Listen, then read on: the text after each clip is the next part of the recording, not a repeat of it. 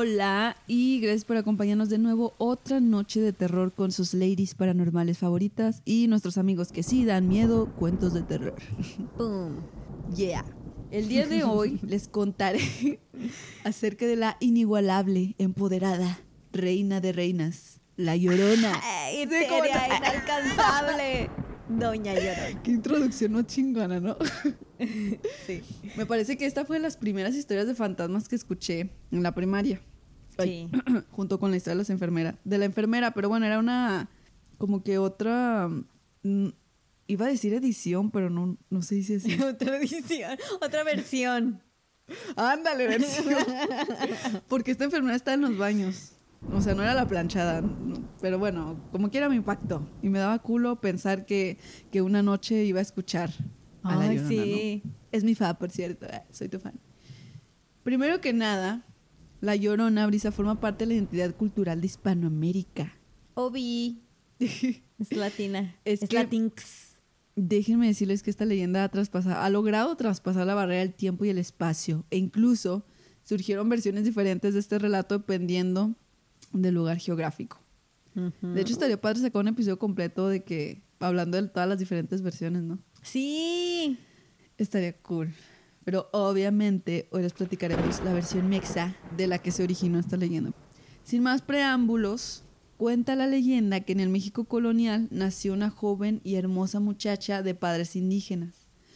Su nombre se ha perdido con el pasar del tiempo, pero se sabe que desde pequeña exhibió rasgos delicados y de una gran hermosura que se fueron acentuando con su entrada a la adolescencia y después a la juventud. La joven tuvo siempre numerosos pretendientes que la colmaron de obsequios y halagos sin que ninguno pudiera conquistarla. Era una chica difícil, Brisa.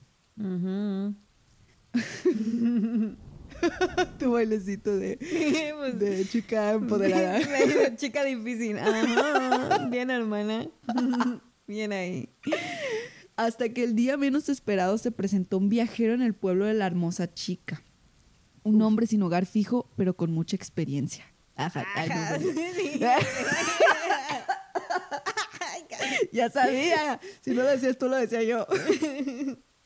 La hermosa joven quedó enamorada de este rufián encantador y él de ella.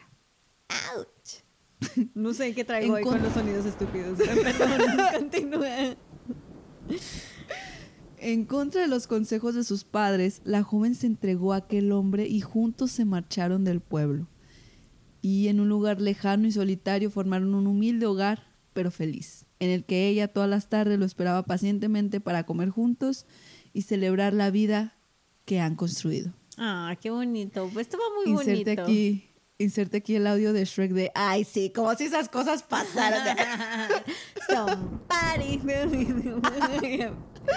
Perdón, Ay, es no. que empieza esa frase y mi mente empieza a, a rodar Ya sé. Shrek así en un proyecto. Por dos. mi mente. Ah, esa película está bien chida. Pero el tiempo pasó en putiza y la alegría de aquel hogar comenzó a desaparecer.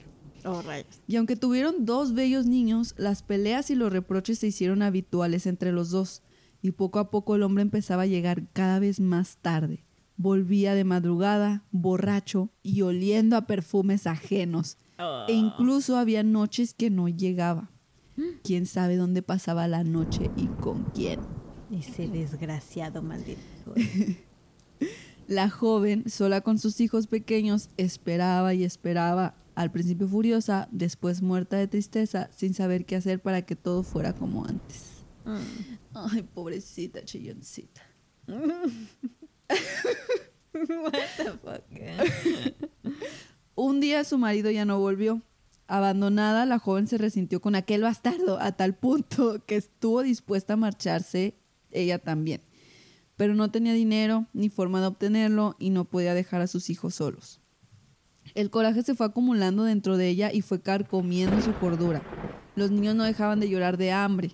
Una noche, entregada a su dolor, la joven se levantó y arrastró a los pequeños al río cercano.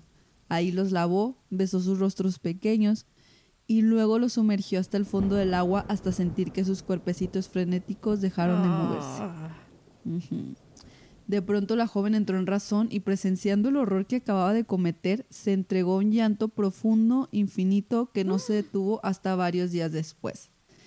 cuando el hambre, la tristeza y la locura le arrancaron la vida. Pero su alma, atormentada, no obtuvo descanso y siguió llorando y lamentándose. Desde entonces se puede observar una silueta blanca con su clásico y desgarrador grito. Ah, espérate, porque quiero dar mi mejor esfuerzo. Espera. Espera. Ay, no, espérate, no sé si hay gente en la casa.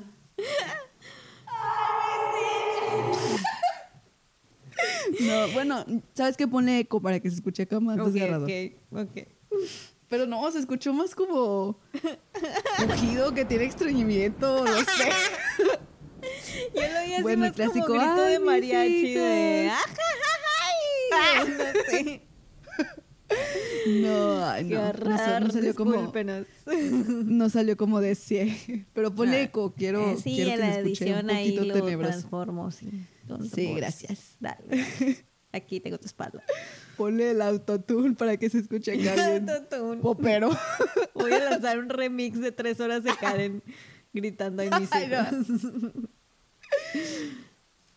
bueno, hay bastantes versiones, como les comentaba, hay incluso adaptaciones al cine, también se le puede encontrar en la literatura en forma de novela, cuento, poesía, teatro, incluso en la música. Hay una canción que está súper padre, creo que la estás cantando ahorita antes de empezar, Ay, o cuando empezamos, la de Chabela Llorona. Vargas. ¿Esa? Ujú. Llorona Sí, de azul celeste. chingón. No como el mío de hace rato. Eh, Pero amo con todo mi ser cover de esta canción que sacó Ángela Aguilar, no sé si lo has oído.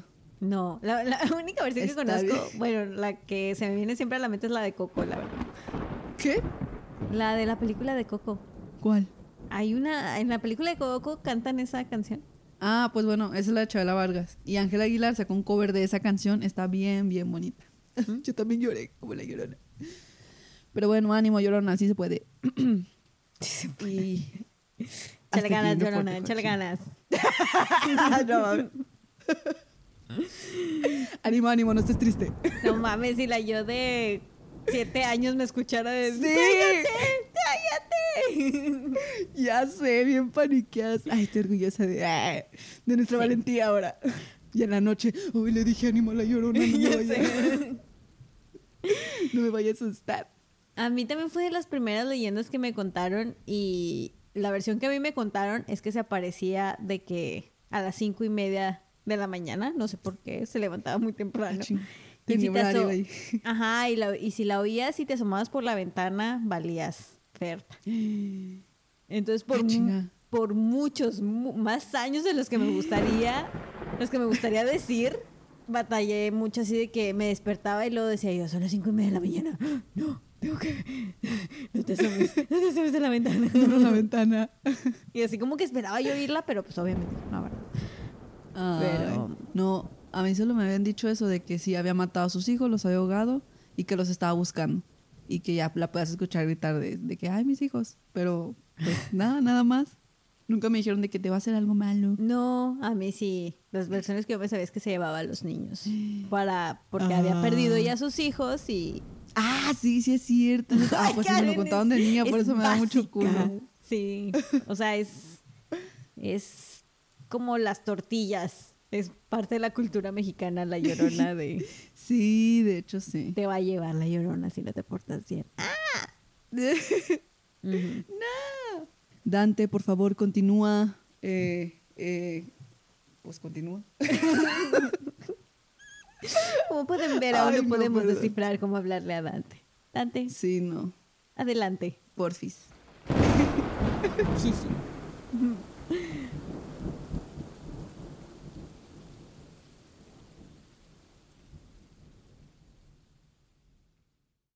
Buenas noches, ladies.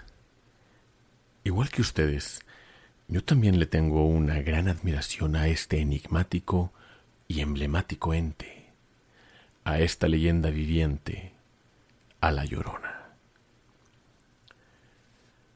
Esto le sucedió a Fernanda durante su infancia. Ella vivía en el estado de San Luis con sus padres y su hermana menor, Fabiola. Y fue durante el enero del año 1995 que fueron de visita por primera vez a casa de su abuela en el rancho El Calvario, cerca de la ciudad Dolores Hidalgo. Esta sería la primera y última vez que pondría pie en dicho poblado cercano al río Laja, pues la razón de la visita era para que su padre pudiera despedirse de la abuela, su madre, quien lamentablemente ya estaba desahuciada. Y sin nada más que hacer por su estado de salud terminal, sus hijos decidieron visitarla para pasar a su lado sus últimos días. Todos acudieron con sus familias, las cuales llevaban años sin verse. En la casa, cada uno de los cuatro matrimonios se alojaron en una recámara distinta, mientras que a los seis nietos los acomodaron en catres y colchones inflables en el sótano, un espacio bastante amplio y cálido, ideal para pasar las frías noches. Haciendo cara a la inevitable situación que se avecinaba, los papás hablaban de herencias, gastos y posesiones en frente de los niños como si fuera algo normal, sin tratar de esconder esas conversaciones que se considerarían de adulto, pero había un tema en específico del que no se hablaba frente a los niños, algo que solo se discutía en la intimidad de las habitaciones privadas y por muy poco tiempo. Fernanda veía esto sospechoso. ¿De qué podrían estar hablando en privado si todos los demás temas delicados eran discutidos a plena luz del día? No lo supo hasta un par de noches después. Aquella fue una noche de más fría. El viento soplaba tan fuerte que parecía amenazar las fuertes paredes de adobe de la casa. Aquella noche, los padres metieron a sus hijos al cuarto para dormir desde muy temprano y tal cual, para las once de la noche ya estaban todos dormidos. La noche siguiente fue igual, pues con un comportamiento bastante extraño, los padres le ordenaron a todos meterse al cuarto desde temprano y dormir cuanto antes. Fernanda era la mayor de todos los nietos de la abuela, y parecía ser la única que se daba cuenta de que algo extraño estaba sucediendo. Pero durante la madrugada, algo la despertó. No había sido el frío, pues el sótano era bastante cálido, ni tampoco fue un ruido, pues todo era silencio en la penumbra. Simplemente despertó de la nada, como si de repente hubiera dejado de sentir sueño. Entonces, escuchó un ruido proveniente del otro lado de la puerta. Abrió la perilla y vio a sus padres susurrando algo con unos de sus tíos, mientras que los demás bloqueaban las puertas y ventanas con cuidado de no hacer mucho ruido. Intrigada y asustada, cerró la puerta de nuevo y regresó a su catre. En ese momento notó que el viento soplaba más fuerte, chiflaba entre las ramas de los árboles de una manera terrorífica, sonando casi como el llanto de una mujer aunque había la posibilidad de que fuera un llanto verdadero el que estaba oyendo. Prestó mucha atención a sus oídos, cerrando los ojos. Podía oír el viento pasar entre las hojas, tratando de colarse por los bloques de los muros. También oía a los adultos susurrar palabras incomprensibles. Pero de fondo, muy de lejos, le parecía escuchar los lamentos y alaridos de una mujer. Lloraba desconsoladamente y de vez en cuando soltaba un grito que le helaba la sangre. Así duró unos cuantos minutos hasta que tanto el viento como el dolor de la mujer se desvanecieron. A la mañana siguiente, las puertas y ventanas carecían de obstrucción alguna y todos los adultos actuaban de manera normal y tranquila, levantando aún más las sospechas de Fernanda. El día transcurrió con normalidad y una vez más cuando el sol comenzaba apenas a meterse, todos los niños fueron llamados a cenar para posteriormente mandarlos a acostarse temprano. Fernanda decidió seguirles el juego y fingir que no sospechaba nada. Una vez en el cuarto, Fingió estar dormida cuando escuchaba a los padres comenzar con el bloqueo de las ventanas y las puertas. De nuevo, el viento soplaba frío y amenazador, Pero esta vez algo ocurrió. Hubo gritos y voces alzadas, pasos apresurados que corrían de un lado a otro y mucho llanto. Pronto, Fernanda escuchó una ambulancia llegar a la casa y para ese momento era bastante obvio lo que había sucedido. La abuela había muerto. Salió por completo del sótano y se dirigió con su madre, quien yacía hincada de rodillas junto a sus demás tías, todas rezando alrededor de unas cuantas veladoras. Se acercó silenciosamente cuando su tía la vio y le indicó que se aproximara en silencio. Fernanda supuso que estaban orando por el alma de su abuela y que su padre y sus tíos habían ido con la ambulancia al hospital más cercano.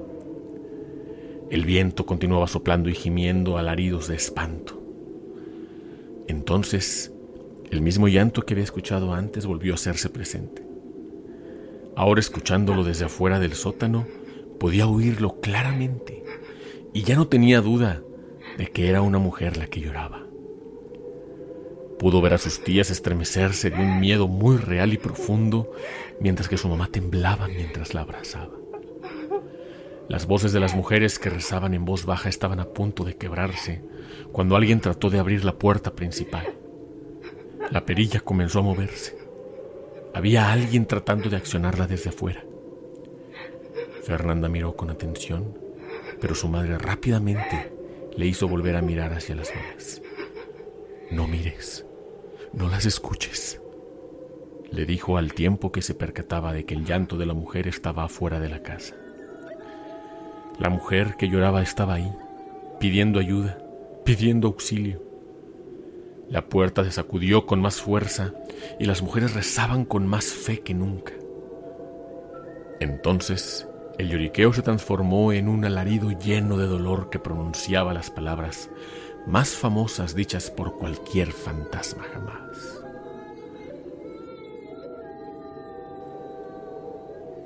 La llorona se hizo escuchar un par de veces más mientras que se alejaba junto con el viento vertiginoso pero se hizo presente un par de veces más a la mitad de la noche durante los días que se llevó a cabo el funeral de la abuela. Fernanda nunca olvidará aquella semana, la más lúgubre y tenebrosa de toda su vida.